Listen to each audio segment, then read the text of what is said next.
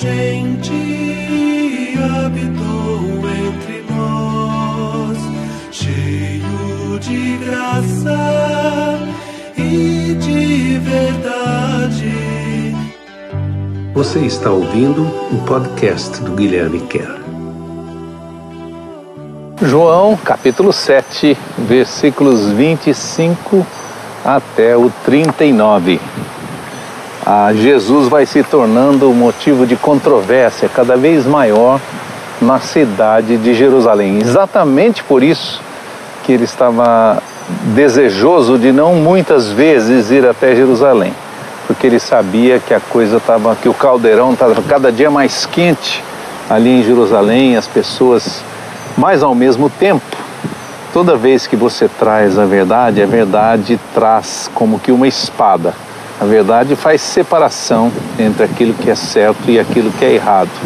A verdade se sustenta por si mesma, ela não se quebra, ela não se, ela não se desfaz por conta da opinião de uma pessoa ou de outra. Se ela for verdade realmente, ela se sustenta sozinha. Então vamos começar no versículo 25. Pela cidade de Jerusalém, alguns faziam este comentário: Não é este o homem que estão planejando matar? No entanto, quando ele fala em público, ninguém o repreende abertamente, nenhuma vez. Com certeza, nossos líderes religiosos devem ter concluído que ele é o Messias, não é mesmo? Interessante aqui, né?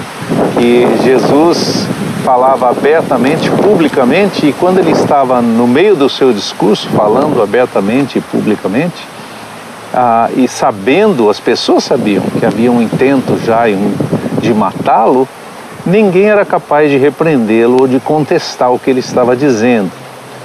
Ah, provavelmente por uma decisão estratégica, por uma decisão política não é, era evidente que Jesus tinha muitos seguidores, era evidente que ele fazia o bem e que muitos se chegavam a ele. Era evidente que ele tinha caído no gosto popular, pelo menos da parte mais simples e mais ah, afetada por isso da população, que esperava um Messias e que procurava resolução para os seus problemas e para as suas dores. Para todos esses, Jesus era uma resposta. Mas para os líderes, ele era uma ameaça mas ninguém contestava o que ele falava, quem sabe por, por estratégia política. Não vamos falar nada porque no momento o povo está com ele. Aí o próprio povo começou a dizer assim: o problema é que nós sabemos de onde vem esse homem. O Messias, porém, quando vier, ninguém vai saber de onde ele é ou de onde ele vem. Em alta voz, então, Jesus passou a ensinar no meio do templo, respondendo: Então vocês dizem que me conhecem e que sabem de onde eu vim. Mas eu não venho por minha própria vontade. Na verdade, eu venho da parte daquele que me enviou, a quem vocês não conhecem. Eu, por outro lado, o conheço muito bem. Eu venho dele. Ele, o Pai, foi quem me enviou. Os ânimos se acirraram. Queriam imediatamente prendê-lo, mas ninguém ousava colocar as mãos nele porque o tempo de Deus para isso ainda não havia chegado. Interessante que eu acabei de dizer que provavelmente ninguém contestava Jesus por decisão política estratégica. Não vamos fazer isso porque ele está com o apoio do povo. Por outro lado, há uma intenção anterior a essa, superior a essa, que João destaca aqui. Ninguém ousava tocar nele porque o tempo de Deus para isso acontecer ainda não havia chegado. Essa é uma afirmação muito interessante porque ela nos reporta a questão da soberania de Deus e a questão da provisão e da ciência de Deus de todas as coisas e da proteção de Deus sobre a nossa vida. E o tempo de Deus para as coisas na nossa vida. É isso que ele está dizendo aqui. Não era tempo ainda dele ser tocado. Haveria um tempo em que ele seria tocado, ele seria, na verdade, aprisionado, ele seria ah, ele seria chicoteado, é, ele sofreria o martírio e a morte. Mas esse tempo não havia chegado ainda, então as coisas não caminhavam nessa direção. Só queria dizer isso para lembrar você: tem um tempo de Deus para cada coisa na nossa vida. Deus tem um tempo para cada coisa. E ele sabe dessas coisas, sabe das estações e dos tempos. No meio da multidão, muitos dos que estavam escutando estas coisas acreditaram nele Mas diziam: quando vier o Messias, com certeza fará mais milagres do que esse homem tem feito. Interessante, acreditar sem acreditar.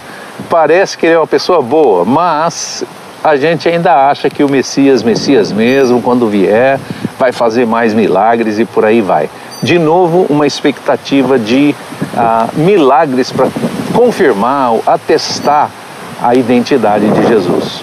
Os fariseus ouviram que as pessoas estavam falando dessa maneira, porque eles estavam sempre ao redor de onde Jesus estava. E estavam falando estas coisas a respeito de Jesus e mandaram chamar os chefes dos sacerdotes e os oficiais graduados da religião para questioná-lo. Quer dizer, se eles estão dizendo que ele é o Messias, estão questionando, estão achando que quem sabe é, então Vamos ver se ele é. Jesus lhes disse: Daqui a pouco tempo já não estarei mais com vocês, mas irei de volta para o Pai que me enviou. Vocês vão tentar me encontrar, mas não serão capazes, porque não podem ir para onde eu vou. Então os judeus começaram a murmurar entre si, dizendo: Onde ele pensa que vai, que nós não podemos encontrá-lo? Será que ele vai se juntar aos judeus que se espalharam indo para a Grécia. No tempo da opressão romana, muitos judeus fugiram da Palestina, fugiram da, da região de Judá e da região de Israel e foram para outras regiões do globo, inclusive para a Grécia. Então eles estão questionando aqui: será que ele vai para o meio dos gregos? Será que ele deseja repartir seus ensinamentos com os gregos?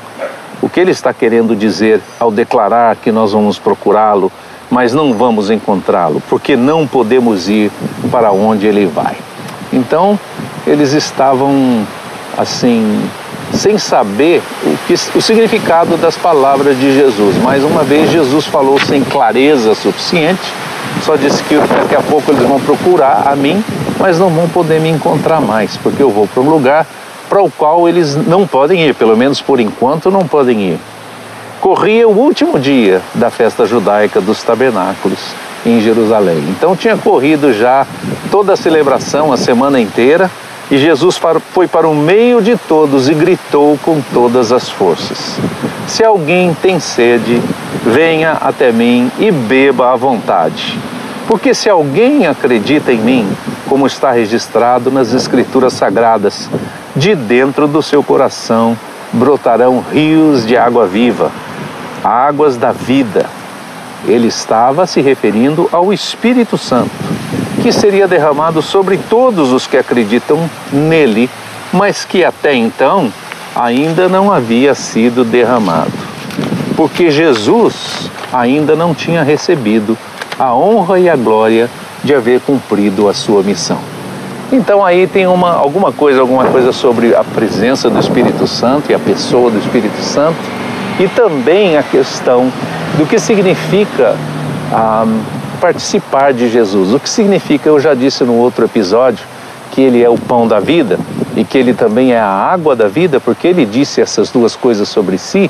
E aqui, no meio dessa discussão, se, eles, se ele está indo para a Grécia, se ele está querendo falar para outras pessoas, se ele está querendo desaparecer, está querendo fugir daqui, Jesus diz claramente: Eu vim aqui e vim para vocês, e vim para cumprir um propósito, eu vim para oferecer a vocês. Ele grita no meio da praça: Quem tem sede, vem até mim e beba.